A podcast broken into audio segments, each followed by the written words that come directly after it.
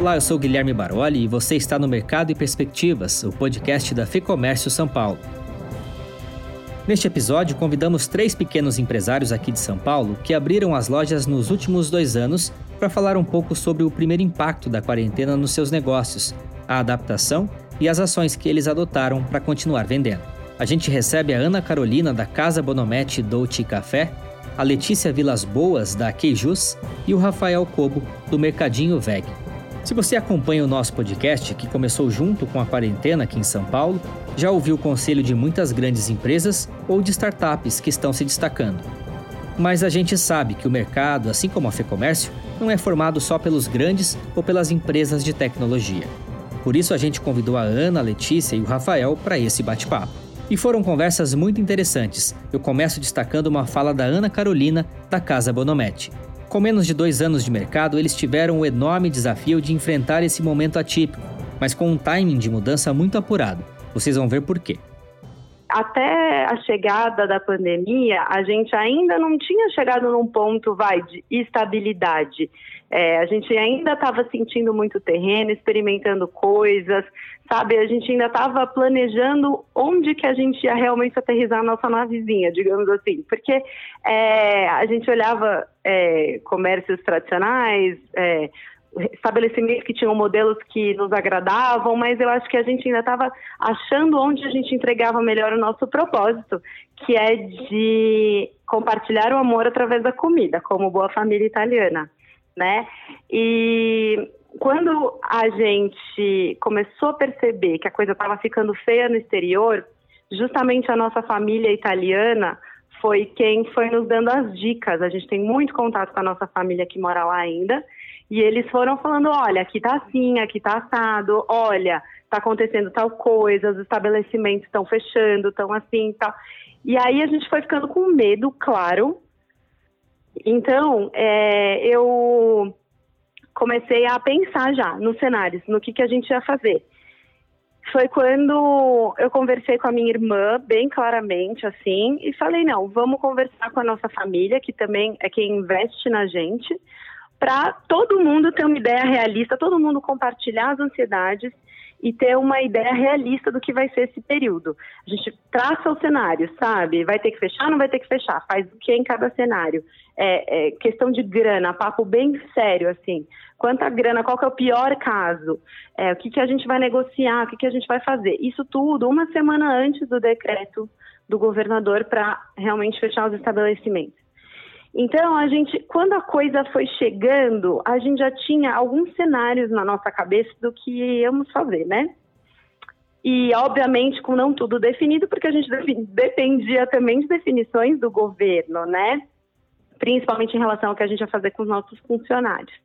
E, então, mas a gente já tomou ações logo de cara para renegociar alguns, alguns custos fixos né? Conversamos muito sinceramente com os parceiros, uma conversa bem aberta sobre, olha, eu quero sobreviver e eu quero que você também sobreviva. Eu sei que a maior parte dos seus clientes são restaurantes e pessoas que vão sofrer impactos com a crise, então vamos nos dar as mãos, você me dá um desconto agora, uma parceria e eu fico com você depois. Vamos aí, vamos juntos, sabe? Uma conversa bem de parceiro mesmo. E com, com isso eu consegui reduzir bastante os meus custos fixos ou é, ou postergar alguns pagamentos, ou parcelar, sabe? Algumas coisas que foram aliviando o meu fluxo de caixa. Vamos ouvir agora a Letícia, que inaugurou a Queijus no ano passado, em 2019, e estava fazendo um reposicionamento da marca, alterando a identidade justamente quando surgiu essa crise. Foi, uma, foi um susto, porque nesse momento de rebrand, que a gente não tinha rede social, é, a gente estava é, reformulando a marca e todo o conceito, foi que surgiu essa pandemia e essa loucura. Então, foi um momento extremamente difícil para a gente, porque foi toda uma correria de, de cardápio, de criar cardápio é, virtual, de, de tentar conectar com as pessoas que não sabiam que a gente estava é, na forma de delivery, porque a gente antes trabalhava com pouquíssimo delivery, eram alguns clientes que pediam para entregar, mas não era o foco da loja. A gente tem uma loja física, que é no Copan hoje, é, e a parte virtual a gente não tinha nada desenvolvido ainda.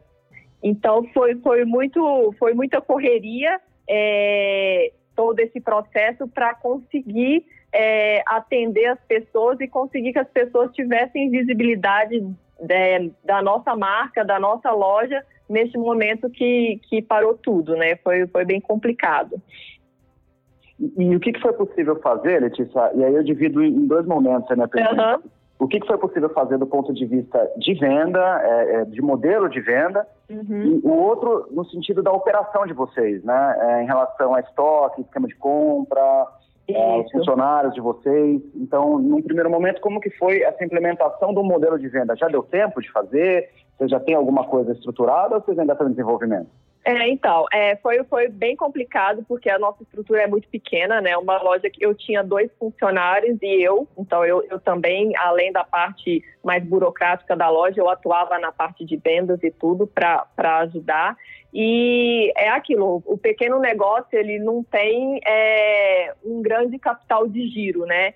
E acabou que eu tive que, para enxugar, para reduzir os custos, porque a minha demanda, no primeiro momento, caiu 60% as vendas. Então foi um pouco desesperador e eu tentei cortar custos de todas as formas. E a primeira, a primeira coisa que se pensa é, é funcionário, mão de obra, que é, infelizmente, é o que você consegue cortar inicialmente. Então, eu tive que fazer uma, um desligamento de um dos funcionários e, o, e a, a outra funcionária eu entrei na, na questão de suspensão de contrato que o governo disponibilizou é, mediante estabilidade depois. E aí eu reduzi 100% da minha obra, é, 100% não, porque fiquei só, somente eu na loja, eu reduzi 100% da minha mão de obra. E a questão de estoque também é uma coisa que ficou muito complicada, porque você não sabe o que prever, você não sabe o que vem. E queijos são produtos perecíveis, né? Então você vai aprendendo com, com a quarentena, dia a dia, é, o que, que as pessoas vão pedir, é, a demanda que foi uma nova demanda, uma demanda diferente. Então, muita coisa eu perdi, perdi, perdi muito produto que estava em estoque a, a, quando começou a, a, a quarentena, e aí fui reaprendendo a pedir semanalmente uma quantidade menor, mudar todo o processo de venda para você conseguir ter uma perda menor e, e mesmo assim atender as, as, pessoas, porque é difícil você ter essa programação de produtos, é, porque você não, não sabe da demanda, é tudo muito novo. Então foi um aprendizado dia a dia, assim. Foi, foi mais ou menos isso. Esse processo de. E aí a gente entrou com delivery e com redes sociais e aí amigos divulgando, foi muita ajuda de amigos com a divulgação, um conta para o outro, aquele boca a boca mesmo, que eu acho que é o que faz a diferença hoje de, de indicações. A gente foi conseguindo aumentar a demanda, as pessoas sabendo que a gente estava com o delivery, mas esse processo de, de, de conseguir readaptar é, a essa nova essa nova condição que a gente tem de mercado, ainda estou em processo. Eu fiz tudo meio que é, a gente cardápio online, eu disponibilizei um cardápio na internet, mas não foi a melhor versão, foi tudo feito meio que temporário, às pressas, então não está a melhor forma. Isso tudo a gente está tentando readequar para tentar atender da melhor forma os clientes, que hoje está um pouco tudo adaptado ainda, ainda não tivemos tempo, porque como eu estou sozinha na loja, eu estou fazendo tudo, né, da, da parte de atendimento à parte de entregas. Então está tudo um pouco um pouco improvisado, vamos dizer assim. Tá sozinha e ainda tá dando entrevista, né? é, também. Isso mesmo. Agora é a vez do Rafael, do Mercadinho Veg, que vende produtos veganos. Como que foi a chegada dessa crise para vocês? Eu não vou perguntar se vocês estavam preparados, porque ninguém estava preparado. Né? é, já era isso que eu ia falar, eu ia falar. Eu ia falar, foi um susto. é, a gente viu que, assim como todo mundo, né, a gente tinha que tirar uma solução meio que da cartola, assim, não, não dava para demorar, para esperar as coisas, né. Ainda bem a gente não conseguiu, acho que eu me expressei mal, mas a gente não precisou, na verdade, ficar fechado nem um dia. É, fechado, digo, sem atender. Eu estou trabalhando de porta fechada, né? Mas eu estou trabalhando só com, com entrega e com retirada aqui na loja. A gente já trabalhava com entrega, da mesma forma que eu trabalho agora, né? Pelo WhatsApp e usando um serviço de entregas. E o que eu precisei fazer para dar uma melhorada no meu atendimento, no meu serviço, foi ter consolidado aí meu estoque numa planilha que eu conseguisse mandar para as pessoas e alterar isso com uma certa facilidade. Existe um plano também de um e-commerce, vamos ver se isso sai a tempo ainda. Nós perguntamos também o que deu certo nos negócios de cada um e o que eles estão vendo de bom por aí. Vamos ouvir na ordem a Letícia, o Rafael e a Ana. Eu acho que esse momento está um momento que as pessoas estão tentando se ajudar. É, muita parceria, é, tivemos grandes surpresas, grandes é, parcerias com outras pessoas também pequenas e que eu acho que todo mundo fica muito mais forte quando um ajuda o outro.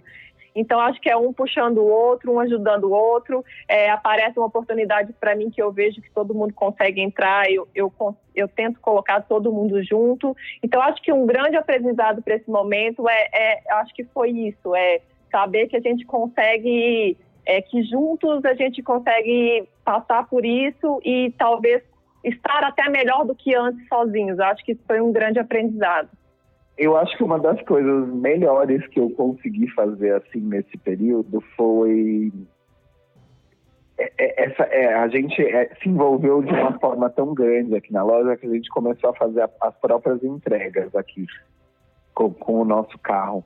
E eu vi que essa dedicação meio que integral foi o que mais funcionou assim a gente, porque eu consegui baixar muito minha tarifa de entrega, eu consegui aumentar o número de pedidos e trazendo fornecedores novos, assim. Então a gente não parou de trazer novidade. Eu comecei a fazer meio que uma assinatura de orgânicos, como se fosse um clube, vai, de orgânicos, né? E tudo isso, meu, é, quando, é, porque daí no meio disso tudo tem um percalço que eu já vou, vou mencionar. Tudo isso estava fazendo assim uma engrenagem muito bacana assim para o mercadinho, sabe? É, toda semana um número de pedidos bom, enfim. E aí, no meio disso tudo, o que, que acontece? A gente bate o carro para ajudar os 40 dias de quarentena, assim, se você chegar lá bem well. Mas tudo bem, estamos resolvendo isso já. Eu comecei a observar o comportamento de, de esse hábito mudar, né? Das pessoas se abrirem mais para pedir delivery, se abrirem mais para comprar online.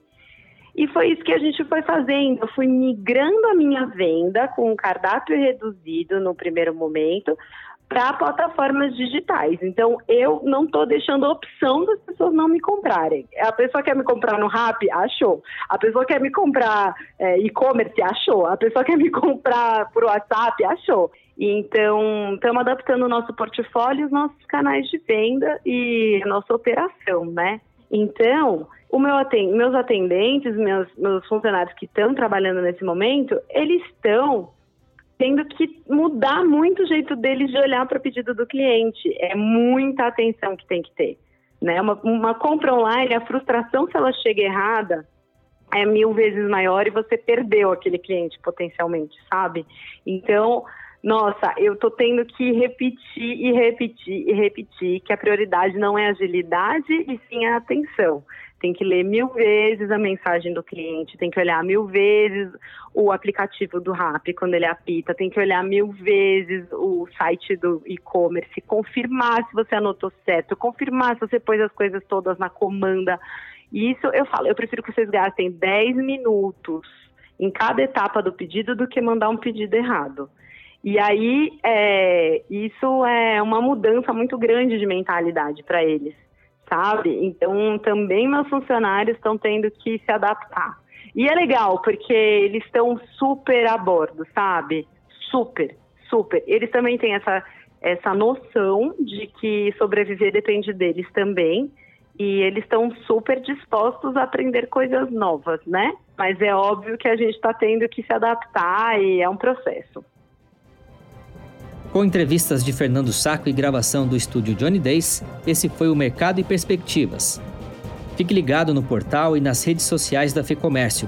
E se você é empresário, conheça o lab.fecomércio.com.br para ter acesso a conteúdos exclusivos e estratégicos.